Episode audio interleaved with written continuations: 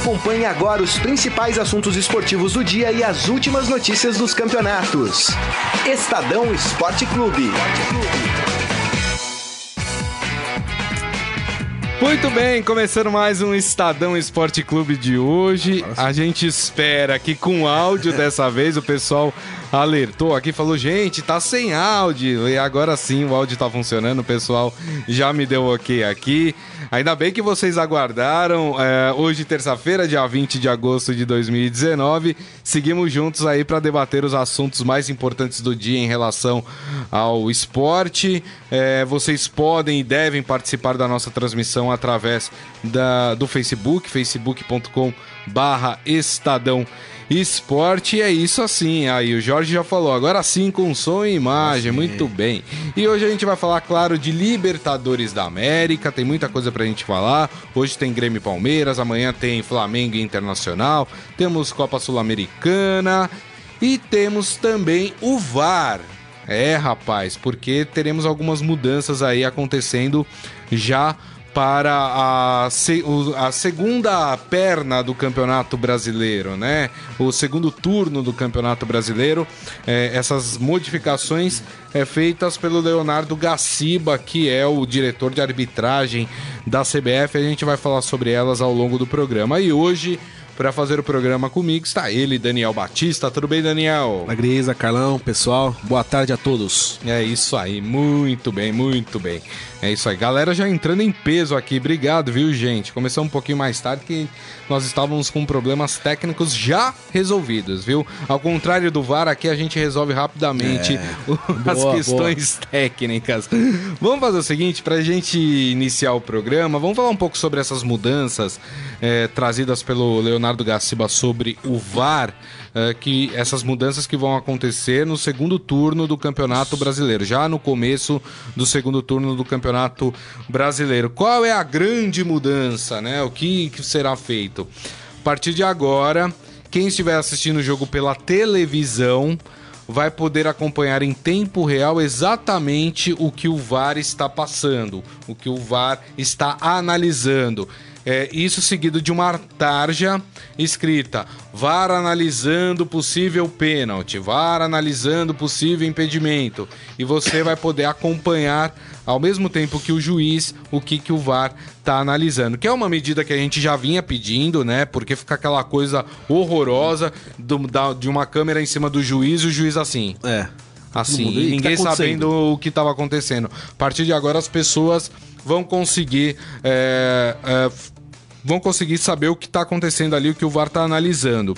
É, isso não será é, feito nos estádios num primeiro momento. Então, quem estiver no estádio ainda vai ficar sem saber. O que é, o Gaciba se propôs é que o alto-falante do estádio anuncie. É, o VAR está analisando um possível pênalti, né? Para as pessoas saberem o que, que tá, por que, que o jogo tá parado. A questão de passar a imagem no telão, né? É, o que ele estava dizendo é que muitos estádios, apesar de terem um telão, não têm um recurso para que a imagem possa ser mandado para o telão. Então, que, que isso não conseguiria ser feito. Muitos estádios nem telão tem também. Nem telão tem, exatamente. É, mas me parece, como uma primeira medida, é algo positivo, porque era, era algo que a gente vinha pedindo, né, Daniel? É, é, aquela transparência que a gente sempre cobrou do VAR, né? Que é um negócio. Eu acho que ninguém é contra exatamente contra o VAR, mas da forma que está sendo utilizado, muita gente torce o nariz e com razão. Porque realmente essa coisa era uma cena ridícula. O jogo ficava parado, a câmera lá no árbitro e todo mundo em volta falando, ele lá com a mão no, no ouvido e. Tá, e aí, o que tá acontecendo? Tá vendo um pênalti, um impedimento, uma, um cartão, uma mão na bola? O que, que houve? Ninguém sabia. Então isso já dá um pouquinho de transparência. Eu acho legal, acho que vale.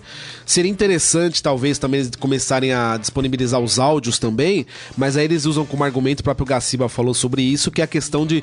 Ah, porque muitas vezes tem, tem muito palavrão pelo calor do jogo, então ninguém fala, querido árbitro, eu acredito que foi. Não, é xingamento tal. Então isso ele acha que é desnecessário expor os árbitros desse jeito tal. É, concordo discordando. É. Porque eu acho que É legal, muitas vezes, por exemplo, naquele lance, o, que é o que domingo, o, grande auge desse do questionamento do VAR foi do lance do São Paulo e Ceará. Isso. Que, que assim, foi, pra mim foi muito pênalti, só que. Pra todo mundo, Pra- né? acho que pra Ontem todo até mundo. o Gaciba falou que pra ele também foi É. pênalti.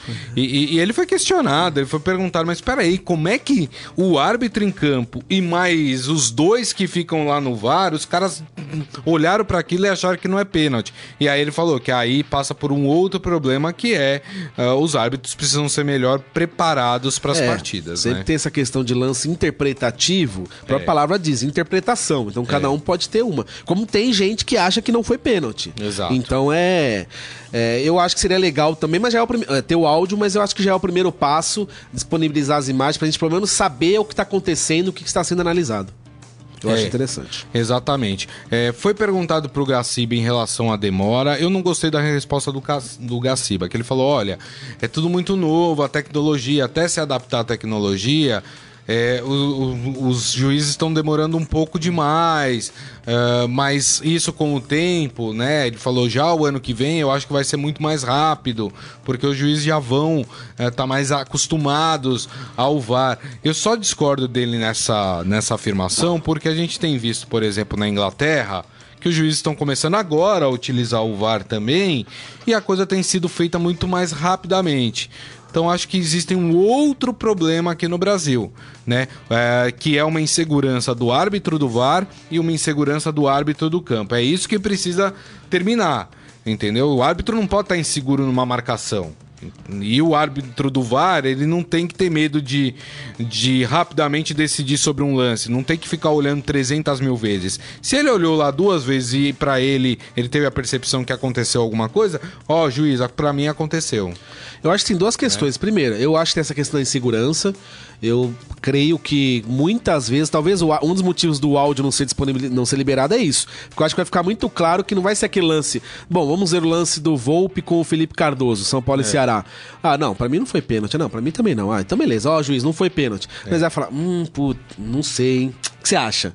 Ó, mas se olhar, tá... fica meio que um, uma um mesa redonda, um bate-papo lá, um Estadão Esporte Clube durante o, a marcação ou não de um lance. Isso. E isso passa uma insegurança. Uma coisa a gente tá aqui comentando futebol, outra coisa está decidindo um lance. Então, eu acho que isso aí pode transparecer a insegurança dos árbitros.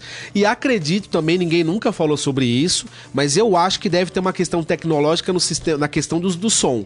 Eu, eu duvido que o Brasil, que inicialmente, até quando foi implantado o VAR no Brasil, tinha uma dúvida quanto à qualidade do som, do, da conversa dos árbitros. Eu já vi alguns árbitros falarem que, ah, não, na hora falhou, não sei se era desculpa, né, ou não, É. mas, ah, falhou, não deu pra entender o que o cara tava falando e tal. Porque, assim, é um sistema meio de som, assim, de, do sistema de som, claro, né? É um sistema meio, a lá, é, ok assim, aquela coisa mais antiga, assim, que alguém fala lá no rádio, ó, não foi, foi e tal. Então, eu acho que é é suscetível a falhas nesse sentido, assim. Então, É. eu acho que junta a insegurança do árbitro com talvez não estarmos usando uma tecnologia de ponta para comunicação. É, a questão do áudio, né? É, o, o Daniel falou aqui um pouco por que, o áudio não é divulgado, nada. Em Portugal eles tentaram fazer isso, parece que eles suprimiram agora a revelação do áudio.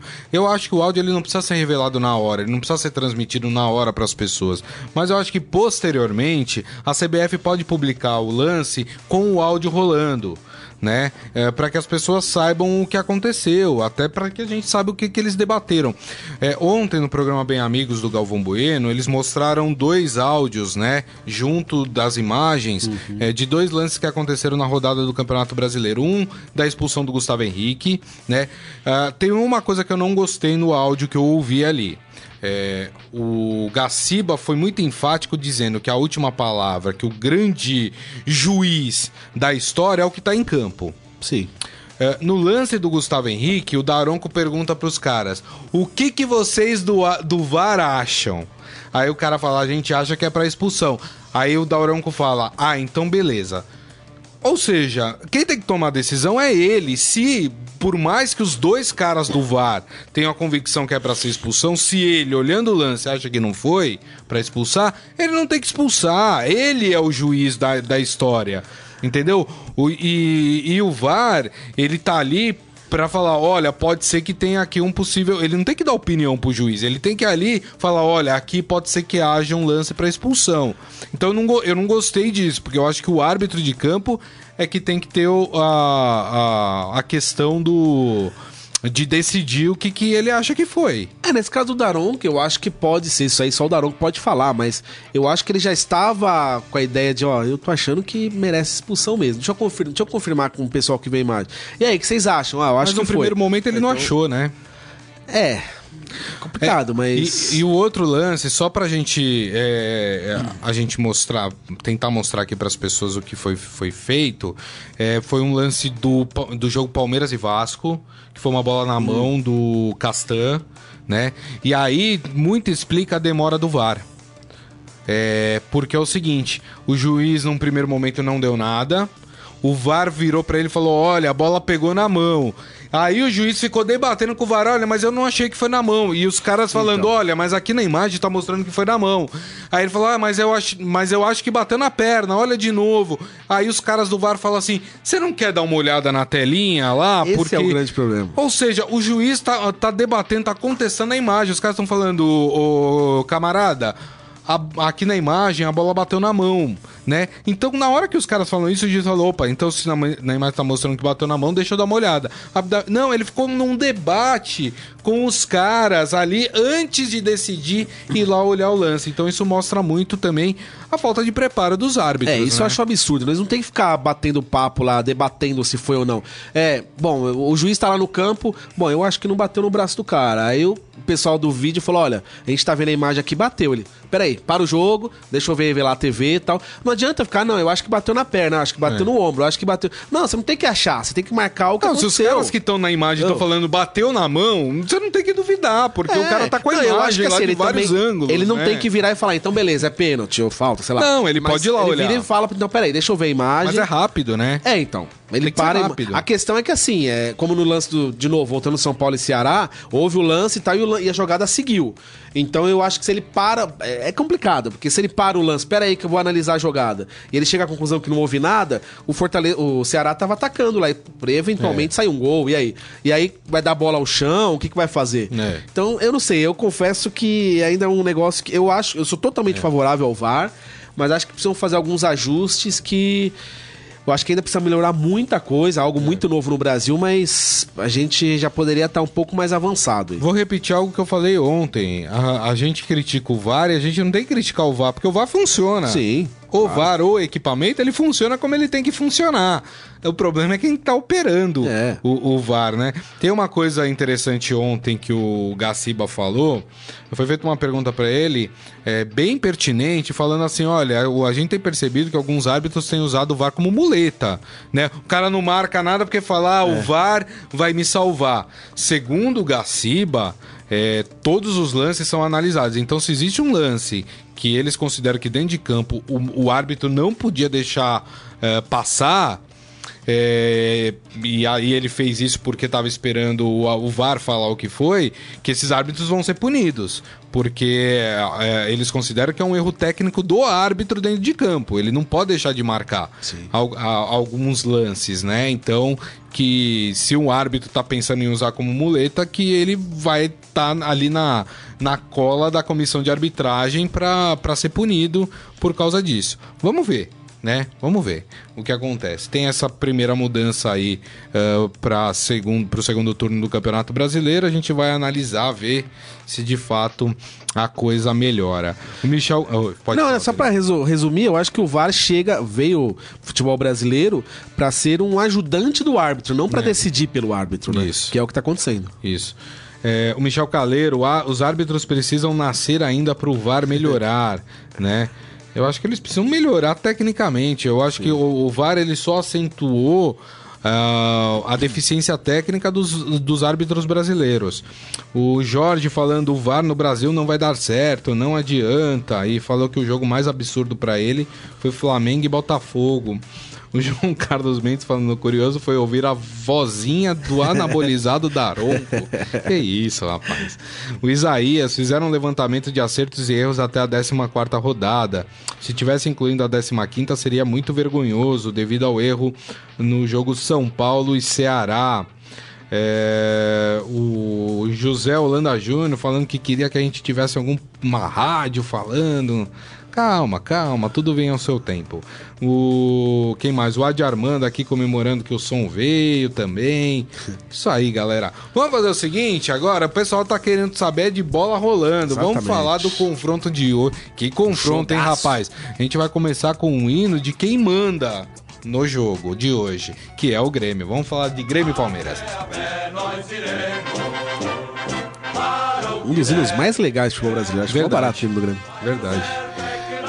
A questão é que teremos hoje um confronto de gaúchos, né? Sim. Renato Gaúcho contra Filipão, um duelo em campo entre gaúchos e paulistas, Grêmio e Palmeiras. É um confronto muito aguardado, né? Nós tivemos no final de semana, mas não deu para tirar não, muita coisa, porque foi um time tá. reserva do Grêmio, ah, com um time é, com dois, três titulares do Palmeiras, Sim. foi um a um, né? Jogo também na Arena do Grêmio. Agora, esse jogo vale muito. E a questão é, é a gente pega um Grêmio que veio bem de uma de uma oitavas de final, vencendo as suas duas partidas contra o Libertar facilmente. Sim.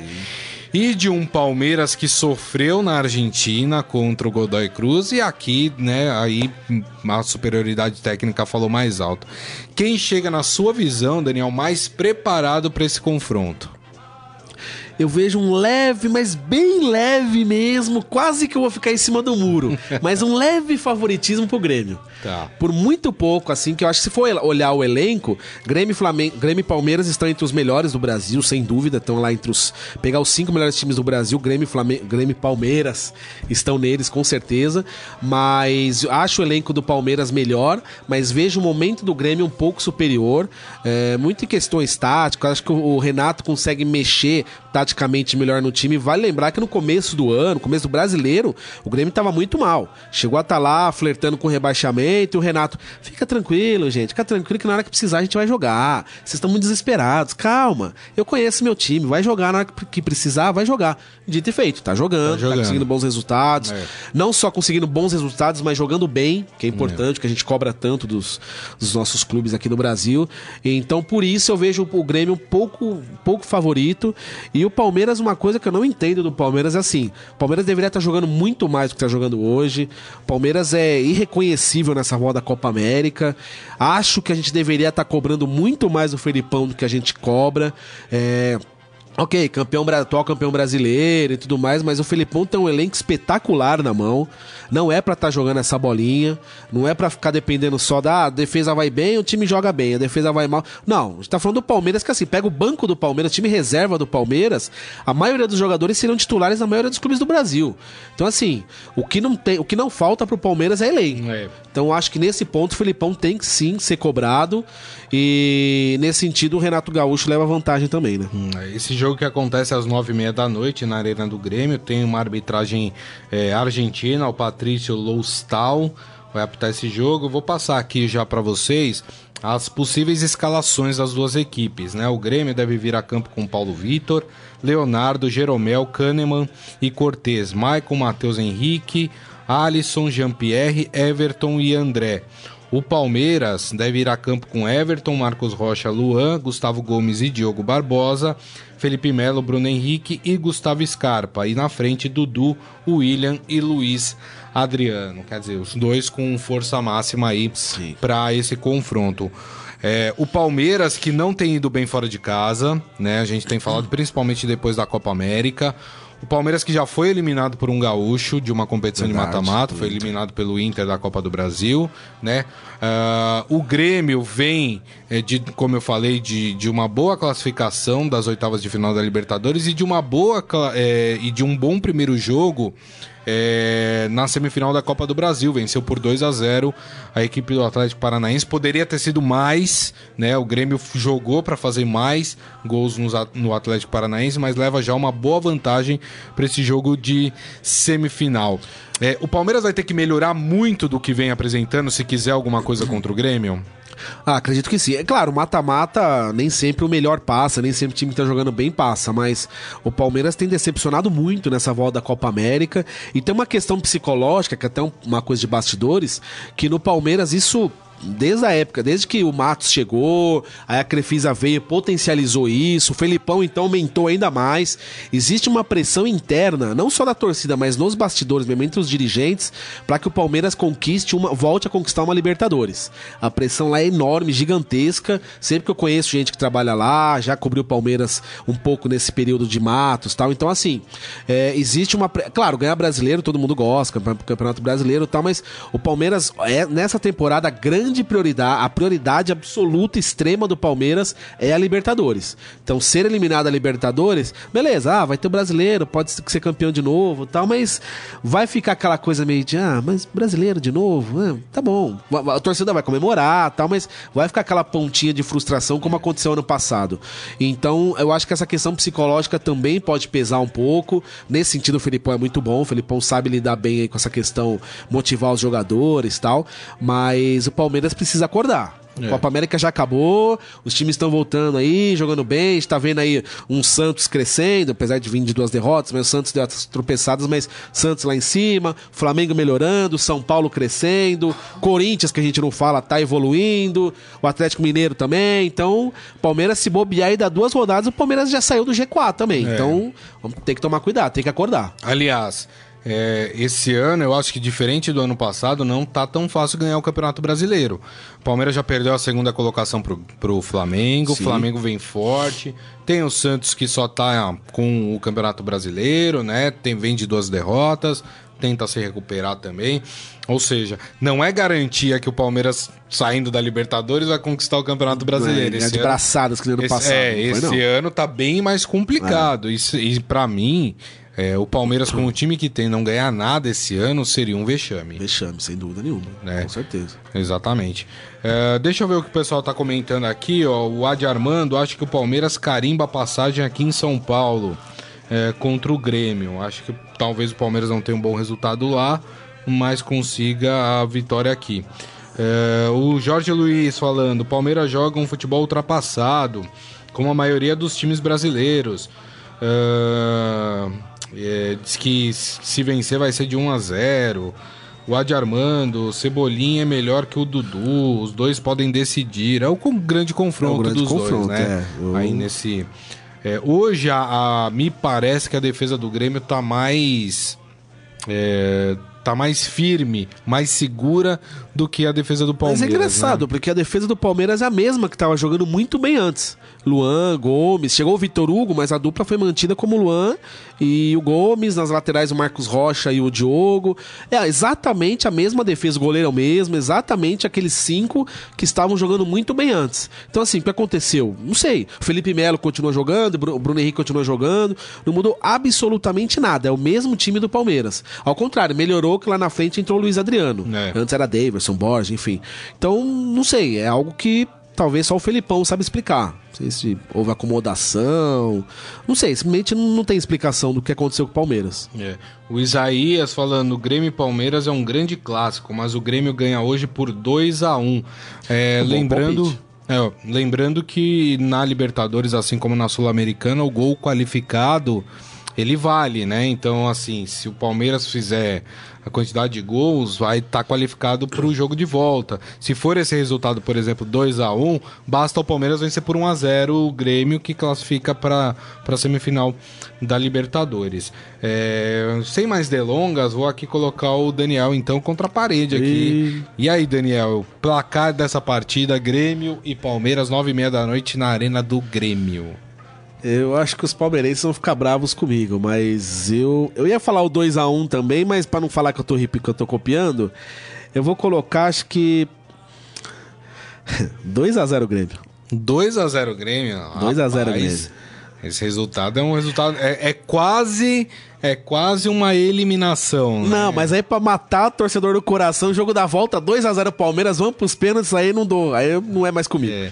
O, é, eu acho que vai ser 3 a 2 é, é, é, difícil, porque eu, tô dando um placar que não é muito comum de acontecer, porque o Grêmio não é um time de fazer muitos gols e Exato, o Palmeiras também o Palmeiras. não é um time de fazer muitos gols, mas acho que vai ser 3 a 2 Acho que os times vão estar inspirados hoje para fazer gols. Tomara, 3 a 2 é. geralmente é um jogão, né? Ó, o Thiago Stefanelli até chama a atenção aqui, ele falou que o Palmeiras caiu na defesa, e é um fato, né, depois da Copa América.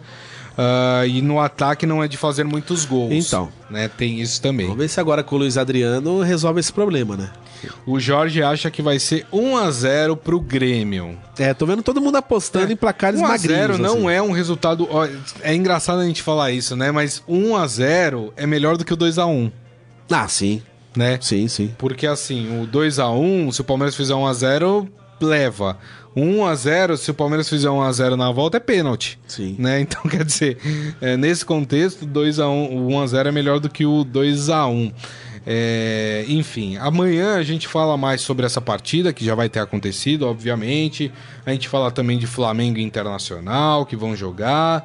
É, tem o outro lado da chave que não tem brasileiro, por exemplo, tem LDU e Boca Juniors que jogam amanhã também. E na quinta-feira teremos River Plate e Cerro Portem. Então... Mas é, Grisa, só pra, sem querer te interromper, mas já interrompendo, claro, claro. como diria Soares. Manda bom. O... Uma coisa legal a gente olhar, ver, tentar ver o viés positivo de tudo isso é que assim, a gente reclama muito do futebol brasileiro, mas temos quatro times na semifinal, do, na, nas quartas de finais do, da é. Libertadores, né? É o país com mais times, com mais é, clubes, equipes nessa fase. Então mostra que o futebol brasileiro, pelo menos continental, assim, na parte continental, isso. tá voltando a ter seus sua, sua força e sua, voltando é. a ser respeitado. Há, né? há uma certeza que um brasileiro estará na final exato, da Libertadores, exato, né? É. Essa certeza a gente tem. A gente e lembrando que deles, é, né? lembrando que a final esse ano pela primeira vez jogo único em Santiago, em Santiago né? Chile, então podemos ter uma final interessante. É. Só para os atleticanos não ficarem bravos com a gente, o Atlético Mineiro joga hoje também por um torneio sul-americano, né? Que é a Copa Sul-Americana. O Atlético joga no Independência também às nove e meia da noite contra o La Equidad. La Equidad. Equipe do Equador, né? Então o Atlético tem esse desafio. É Col Colômbia, não é? Colômbia? Acho... Ah, é, desculpa, é o Independente Del Vale, né? Que é do Equador. Isso. É o La Equidad é da Colômbia, isso. Exatamente. É porque o Independente Del Vale já está classificado para as quarta, não, para semifinal né? Uh, e pode pegar ou o Fluminense ou o Corinthians, Corinthians, que jogam na quinta-feira. É. Mas hoje joga o Atlético Mineiro contra o La Equidad. É, Atlético Mineiro aí tem que tá do outro lado da chave e a gente pode ter um, uma final brasileira na Copa Sul-Americana, né? Porque de um lado da chave a gente tem Fluminense e Corinthians, que um já fica pelo caminho, porque eles se enfrentam agora nesse momento. Sim. E do outro lado da chave a gente tem o Atlético é, Mineiro, que para mim é a equipe mais forte do outro lado da chave. Então a possibilidade de termos uma final brasileira na Sul-Americana é grande também, né, Daniel? É, a gente não fala do Galo aí, mas é um time que tá aí em terceiro, em quarto colocado, se não me engano, no Campeonato Isso. Brasileiro. Tá aí um técnico novo, com umas ideias legais tal. Não sei, a gente tá não menosprezando, mas ignorando o Atlético. Acho que é um time que pode, pode brigar por alguma coisa grande, sim. A Sul-Americana, por exemplo, seria interessante. O Galo que já foi campeão da Libertadores tal, mas desde então não tem figurado entre os principais do continente. É uma oportunidade legal de, de, de aparecer aí. E, e, o legal da Sul-Americana, desculpa, é que a Sul-Americana é meio que uma Copa do Brasil, assim, né? Sempre aparecem uns times, meu, agora mesmo, lá e cuidar. É. Nunca, uma boa parte nunca ouviu falar desse time. É. Aí tem o Del Valle, tem, sempre tem uns times que você fala, da onde saiu isso? É. Corinthians enfrentou recentemente Montevideo Wanderers. É, tem aquele. Mó barato. Teve um time lá chileno que jogava no meio do deserto. O Corinthians jogou contra esses times. Teve, teve o Patriotas, teve Patriotas, teve um outro também. Enfim fugiu o nome, mas é mó barato. É legal, é verdade. Eu gosto da Sul-Americana tipo também. Tipo Copa do Brasil, aparece os times e fala, nunca ouvi falar É verdade. Ó, oh, o Michel Caleiro é, falando que vai ser 1x0 pro Palmeiras, gol do ex-colorado Luiz Adriano. Luiz Adriano. Já pensou, ser. rapaz? E o Jorge falando que o questionamento dele sobre os times é mais pela intensidade e a forma de jogar e não sobre os resultados, né? É, essa é uma discussão que a gente já trouxe aqui, a gente tem falado que de fato a a ideologia resultadista ela permeou é, e parece que está saindo essa ideologia do futebol brasileiro só do resultado. É, e aí se justificava o fato dos times jogarem mal, né? Ah, o Palmeiras joga mal, mas foi campeão brasileiro. Ah, o Palmeiras joga mal, mas foi campeão da Copa do Brasil, né?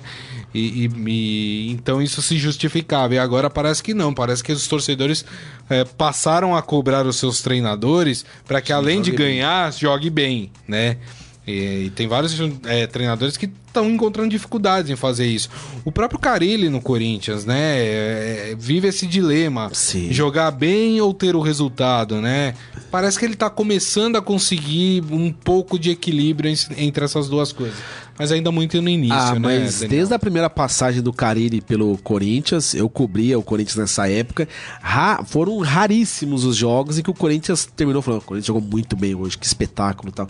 Não é, é o estilo do treinador, é- não precisa ir muito longe, o Felipão é um. O Felipão ganhou muitos títulos, tem, né? Não precisa nem falar, basta ver, de Copa do Mundo pra baixo, mas raramente você viu o time do Felipão dar espetáculo. É. No mar, teve a Copa, a própria Copa de 2002, mas porque aquele time também não tinha como jogar feio, né? É. O time do meio pra frente era espetacular. Mas tirando isso, os títulos do Grêmio, Palmeiras, Cruzeiro, lá na China, por onde ele passou, nunca foi. Sempre foi um, um trabalho em cima de resultados, não de É. espetáculo. Então, é difícil. É o treino, é- é- aí cabe a torcida, os dirigentes entenderem, conseguir é, me- mediar isso, assim, tentar. Por exemplo, a gente tava falando do Fernando Diniz aí que caiu e tal. Fernando Diniz não estava. Muita gente fala, ah, mas é porque ele tem um futebol diferenciado, fizeram 30 finalizações.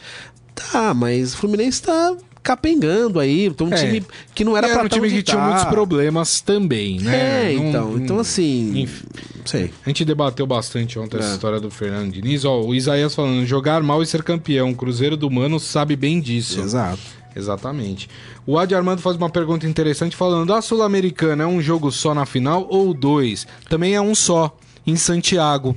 É, as, du as duas finais, tanto Libertadores como Sul-Americana, acontecem em Santiago.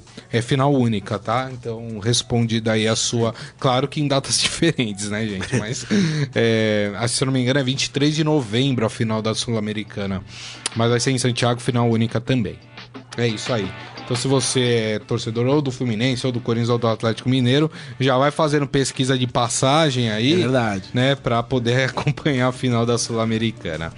Bom, gente, hoje o programa é mais curto, porque começamos mais tarde, mas temos horário pra entregar. Vamos pro nosso Momento Fera? Vambora. Agora, no Estadão Esporte Clube, Momento Fera. Cara é fera! Olha que história interessante traz o esportefera.com.br. É, teve um jogador é, chamado Rick Van Wolfswinkel, que é um atacante, acho que é assim, viu? Meu holandês não anda muito bom. Ele é um atacante holandês do Basel. E olha que curioso, ele, ele numa partida ele sofreu uma pancada na cabeça. Até aí, né? Tudo bem não, né? Mas acontece, coisa do jogo. É, quando há isso, o jogador geralmente é retirado, vai para o hospital para fazer é, um exame para saber se está tudo bem. E graças a essa a esse choque de cabeça que ele teve, é, foi descoberto que ele tinha um, um aneurisma cerebral.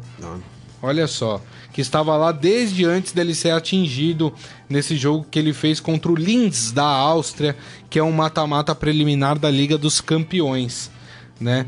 Ah, e, e foi constatado que esse aneu- aneurisma poderia ter se rompido se ele não tivesse sido ali constatado no jogador. Então você vê como são as coisas, né?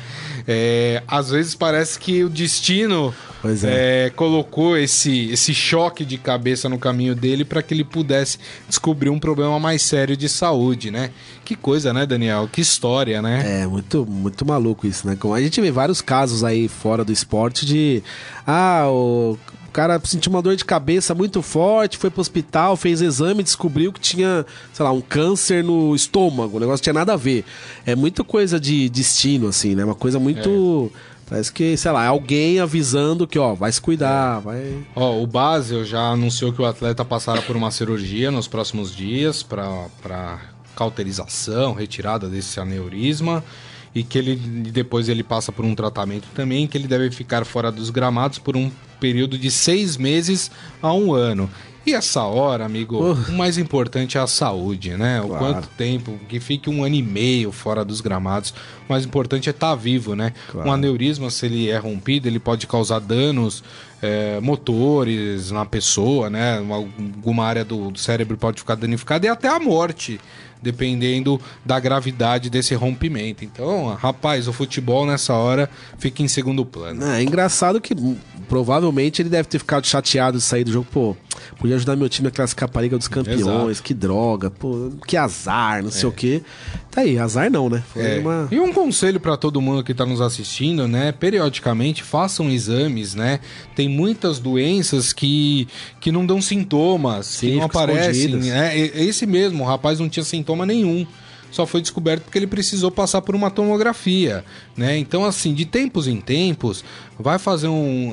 Vai no médico, pede exames periódicos, né? Para verificar se tá tudo certo. E se tiver alguma coisa de ruim, que seja descoberta logo no começo, Sim. né? Que as chances de tratamento e de cura são muito maiores, né? Fica aí a dica para todo mundo, beleza? Notícia completa lá no esportefera.com.br. E assim nós encerramos o Estadão Esporte Clube de hoje. Agradecer mais uma vez a presença do Daniel Batista. Obrigado, viu, Daniel? Eu que agradeço. Boa tarde, pessoal. Vamos almoçar. Tô com fome.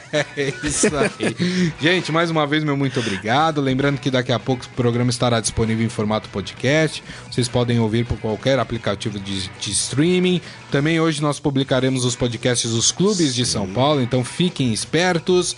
É, e é isso, gente. Amanhã, meio-dia, o Estadão Esporte Clube estará de volta. Conto com a presença de todos novamente, tá? Tá certo? Valeu, gente. Muito obrigado. Uma ótima terça-feira. Tchau. Você ouviu Estadão Esporte Clube.